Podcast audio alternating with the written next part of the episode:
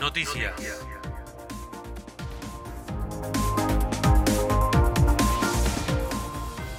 A partir de mañana los partidos realzan sus campañas de cara a las elecciones generales del próximo 14 de noviembre. Con tan solo tres bancas que se renovarán en la Cámara Baja del Congreso Nacional, serán siete los partidos y alianzas de la provincia que lograron superar el 1,5% de los votos y que se presentarán en las elecciones generales. Aunque mañana inicien sus campañas, recién el 10 de octubre los partidos estarán habilitados para la difusión de mensajes en los medios de comunicación audiovisual. El deliberante analizará un proyecto para reordenar el tránsito en la ciudad. El presidente del Consejo Deliberante Local, Sergio Winkelmann, explicó que avanzan en una propuesta para el estudio y reordenamiento del estacionamiento, buscando incorporar en los nuevos edificios que se construyan en la ciudad un porcentaje de estacionamiento dentro de cada predio. También analizarán el sentido de circulación de las calles y probablemente algunas dejen de ser doble mano.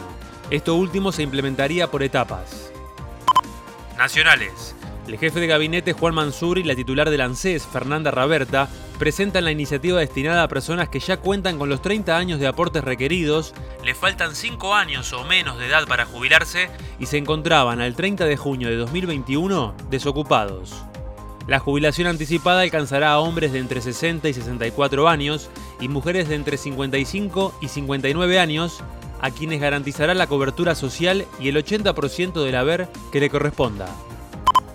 Deportes. El seleccionado argentino de futsal, vigente campeón del mundo, jugará hoy a las 2 de la tarde ante Brasil, máximo ganador del torneo con 5 trofeos, en busca de la final del Mundial de Lituania.